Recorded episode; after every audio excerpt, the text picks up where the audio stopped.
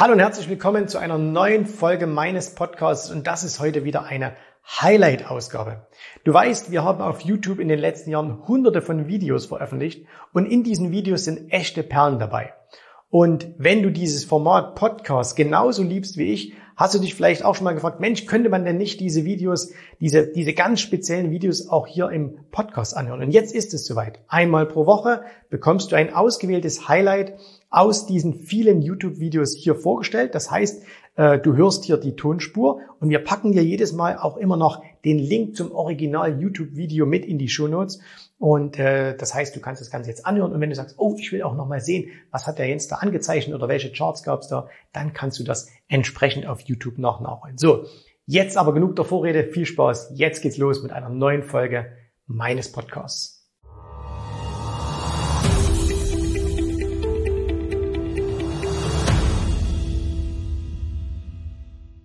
Ich werde ja immer wieder gefragt auf Instagram oder so, hey Jens, kannst du mal eine Buchempfehlung geben? Und äh, wenn ich dann immer zurückschreibe, hey, lies mal das oder lies mal jenes, da sind viele manchmal so ein bisschen verwundert, weil sie sagen, na ja, das ist doch jetzt gar kein richtiges Trading-Buch. Ich brauche doch ein Buch über Aktien, ich brauche da ein Buch über Warren Buffett oder so. Ne? All diese Bücher sind gut und richtig, aber die eigentlichen Bücher, wo du wirklich das meiste für die Börse daraus lernst, haben im ersten Moment gar nicht so viel mit Börse zu tun. Wenn es ein Buch gäbe, was zum heutigen Video passen würde, dann wäre es ein Buch eines Wirtschaftsnobelpreisträgers, nämlich von Daniel Kahnemann. Und dieses Buch heißt Schnelles Denken, Langsames Denken. Hast du vielleicht schon mal gehört? Weltbestseller, ne? Daniel Kahnemann hat im Jahr 2002 den äh, Wirtschaftsnobelpreis bekommen. Und dieses Buch ist wirklich faszinierend und ganz, ganz viel, was da drin steht, hat natürlich was mit uns zu tun, also wie wir als Menschen agieren, kann man wirklich sehr gut für sich auch anwenden. Und es hat aber eben auch sehr viel mit Börse zu tun. Und Kahnemann, der hat äh, zusammen mit Tversky, die haben verschiedene Dinge untersucht.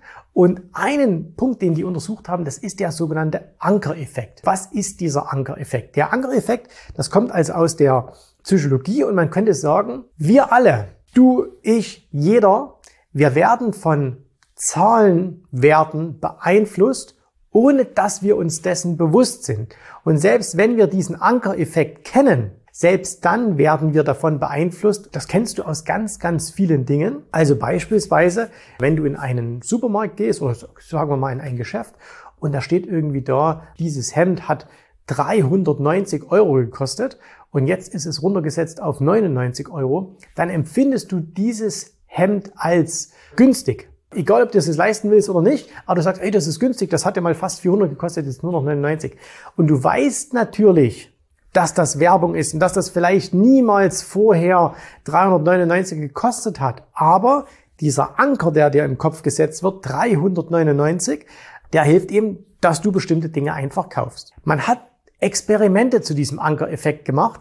Und zwar hat man beispielsweise Menschen gefragt, man fragt dich, Mensch, wärst du bereit zu spenden? Jetzt sind wir wieder so kurz vor Weihnachten, äh, da neigen ja wieder alle zum Spenden. Da hat man Versuchsgruppen gefragt, wie viel wärst du bereit, einem Obdachlosen zu spenden? Und jetzt kommt der Anker, wärst du bereit, fünf Euro zu spenden? Das heißt also, man hat den Anker hier gesetzt und hat gesagt, fünf Euro. Hat aber gar nicht gesagt, wärst du bereit, 5 Euro zu spenden, ja oder nein, sondern er hat gesagt, wie viel. Und das Gleiche hat man dann nochmal mit einer anderen Gruppe gemacht und hat gesagt, wie viel wärst du bereit, für einen Obdachlosen zu spenden, würdest du 10 Euro geben. Das heißt, man hat hier jetzt einen anderen Anker gesetzt. Man hat jetzt hier 10 Euro gesetzt und hat eben auch wieder gefragt, wie viel. Und das Erstaunliche ist, dass man in diesen Gruppen, also das hat man nicht mit ein, zwei Leuten gemacht, sondern wirklich mit vielen, vielen, dass man da wirklich auf ganz unterschiedliche Ergebnisse kommt. Nämlich, dass tendenziell die Gruppe, die hier, die, dem man den Anker mit 10 Euro gesetzt hat, tatsächlich viel mehr gespendet hätten, zumindest in dieser Umfrage, als diese Gruppe. Und diese beiden Gruppen, wenn du jetzt sagst, du nimmst 1000 Leute hier und 1000 Leute da, die unterscheiden sich ja nicht. Also die sind ja nicht, dass du sagst, äh, das ist jetzt die spentablere Gruppe und die andere ist die weniger spentablere Gruppe, sondern die sind ja gleich. Aber weil man denen diesen Anker in den Kopf setzt, bei den einen fünf, bei den anderen zehn, ist eben das, was diese Gruppe bereit wäre zu spenden, viel, viel höher als diese Gruppe. Ankereffekt, ne? Ich glaube, ganz grob jetzt verstanden. Was hat das aber alles mit Börse zu tun? Naja, und es hat eine ganze, ganze Menge damit zu tun. Nämlich, das hat damit etwas zu tun, warum wir manchmal Aktien kaufen und warum wir manchmal Aktien nicht kaufen. Und ich will euch das erst an der Theorie sozusagen erklären und dann schauen wir uns ein Beispiel an. Okay, also fangen wir mal an und sagen wir mal, der erste Anker, der gesetzt wird, ist beispielsweise eine Aktie, die enorm stark gefallen ist. Also sagen wir, die Aktie war mal irgendwie vom Preis hier oben, was weiß ich, die war bei 100. Und dann fällt diese Aktie runter auf vielleicht 5. Und jetzt, wenn wir das wissen und wir überlegen jetzt, ob wir hier unten diese Aktie kaufen sollen, was wissen wir jetzt? Wir wissen, die Aktie kostet aktuell 5 Euro. Und den Anker, den wir aber haben, ist der hier oben. Ah, die Aktie hat ja schon einmal 100 Euro gekostet. Und aus dem Grunde fangen wir jetzt an zu rechnen und sagen, hey, wenn ich die jetzt für 5 kaufe, die hat ja wieder die Chance, bis auf 100 zu steigen.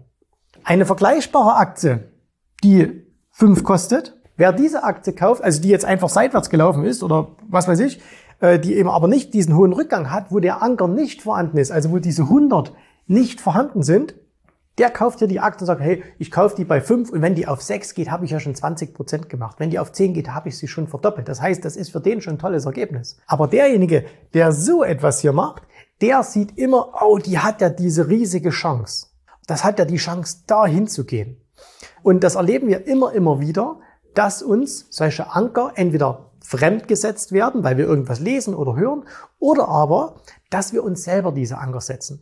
Und ich will euch mal hier einen Chart einblenden. Und zwar, ich blende euch mal ein den Chart der Citigroup. Ne? Die Citigroup kennt ihr, war mal eine der größten Banken der Welt, ist immer noch ziemlich groß, aber bei weitem nicht mehr so, wie es mal war.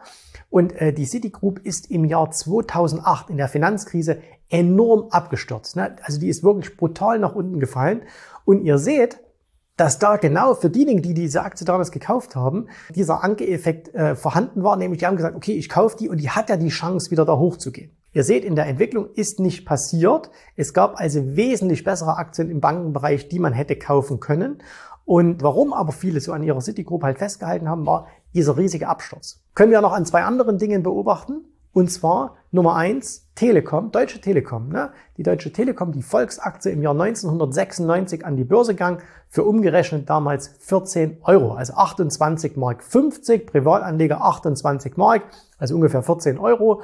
Dann ist die über 100 Euro gelaufen und ist dann äh, runtergeknallt, ich glaube wieder bis auf 7 oder irgend sowas. Wer sie am Tief gekauft hat, hat sich schon hat sich ganz okay entwickelt, gab auch Dividende, aber die meisten, die sie gekauft haben, hatten diesen Anker, die kann ja mal wieder auf 100 gehen. Die Wahrscheinlichkeit, dass sie auf 100 geht, ist sehr, sehr gering. Und das ist auch der Grund, warum immer mal wieder Leute komplett abgestürzte Aktien kaufen. Also, mich wundert es überhaupt nicht, wenn heute jemand hergeht und sagt, er kauft sich jetzt für 50 Cent eine Wirecard-Aktie. Warum? Weil er sagt, naja, die war doch schon mal da weit über 100 und wenn die jetzt nur auf zwei oder drei geht, dann habe ich doch schon mein Geld verfünffacht. Rationell macht es überhaupt keinen Sinn, so eine Aktie zu kaufen, ne? weil das ist Schrott. Die, wir wissen, dass die irgendwann vom Kurszettel verschwindet. Aber weil eben dieser hohe Anker da ist, sagen wir, ah, okay, kann man doch mal machen, kann man ein bisschen zocken. Ja? Das heißt, dieser Anker führt dazu, wenn, wenn wir ihn so sehen, ehemals hoher Preis, abgestürzt, jetzt wird's gekauft, ne? diese Fallen Angels, weil man eben sagt, oh, da kann doch noch so viel kommen, die hat so viel Potenzial. Und hin und wieder gibt's ja auch mal so eine Aktie, die 90, 95 Prozent abstürzt und dann wieder neue Hochs macht. Beste Beispiel ist Amazon. 2001, ich glaube 93 Prozent gefallen. Wir wissen alle, was daraus geworden ist. Aber das ist Glück, das ist Zufall. Die Masse der Aktien schafft es nie wieder, wenn sie 95 oder 90 Prozent gefallen ist, sich zu erholen. Und Ankereffekt. So, jetzt gibt es noch einen anderen Ankereffekt. Und zwar ist das der. Stellen wir uns mal Folgendes vor. Wir haben hier eine Aktie, die sich so entwickelt. So, die läuft hier so seitwärts und jetzt bricht die nach oben aus. Das wäre eigentlich für jemand, der auf Momentum handelt, eine gute Idee, um zu sagen, ich kaufe jetzt diese Aktie. Weil ein neues Allzeithoch bedeutet ja, jeder, der diese Aktie hat, ist im Plus. Jeder, der sie nicht hat oder der Short in der Aktie ist, muss etwas tun. Und deswegen sind Ausbrüche in einem positiven Börsenumfeld immer etwas, was ein Momentum-Händler machen sollte. Okay, logisch. Und jetzt stellt euch Folgendes vor. Jetzt seht ihr, dass die Aktie aber im Vorfeld schon 1000 Prozent gelaufen ist. Wie sieht's jetzt aus? Das hier ist immer noch das Gleiche. Die Aktie ist seitwärts gelaufen und jetzt bricht sie auf ein neues Hoch aus. Müsste man eigentlich kaufen. Viele kaufen sie aber nicht, weil sie sagen, nee, nee, nee, nee, nee. Die Aktie ist ja schon 1000 Prozent gelaufen und die ist völlig überbewertet, die kann gar nicht mehr weitergehen. Wobei auch das völlig irrational ist. Es stimmt einfach nicht. Warum kann die Aktie nicht weitergehen? Ja? Und ich sage euch jetzt einen Namen und dann wisst ihr sofort, was ich meine, nämlich Tesla. Wenn Tesla nach oben ausbricht jetzt, also wenn die irgendwann mal ein neues Hoch machen, würde ich sofort wieder Tesla-Aktien kaufen, meine Position erhöhen. Die meisten Leute würden es aber nicht tun und zwar nicht etwa, weil sie den Ausbruch nicht sehen oder weil sie irgendwie äh, eine Meinung haben zu Tesla. Und wenn sie eine Meinung haben, dann nur wegen des Preisanstieges, weil sie sagen, oh, die sind jetzt schon so viel wert und die können gar nicht mehr steigen und so weiter und so fort. Es ist aber irrational. Es ist ein Signal, ein Signal setzt man um, Schluss. Aber weil wir eben hier diesen Anker haben, die Aktie ist ja schon so super gelaufen, machen wir das nicht. Und das ist jetzt beispielsweise auch der Grund, warum viele Börsianer wahnsinnig viel Gewinn auf der Strecke liegen lassen, weil sie eben bestimmte Aktien einfach nicht kaufen. Weil sie sagen, die ist ja schon so gut gelaufen. Ich kann keine Apple mehr kaufen. Ich kann keine Facebook mehr kaufen. Oder jetzt in den letzten Tagen haben wir gesehen, die Palantir, ne? die kam raus, stürzte erstmal so ein bisschen ab und jetzt hat die sich innerhalb von ein paar Tagen verdoppelt. Und ihr könnt es vielleicht sogar an euch selbst beobachten, da sagt, ah, jetzt kann man die ja nicht mehr kaufen. Die ist ja jetzt schon so teuer, ne? weil die ist, ist jetzt innerhalb von ein paar Tagen 100% gegangen.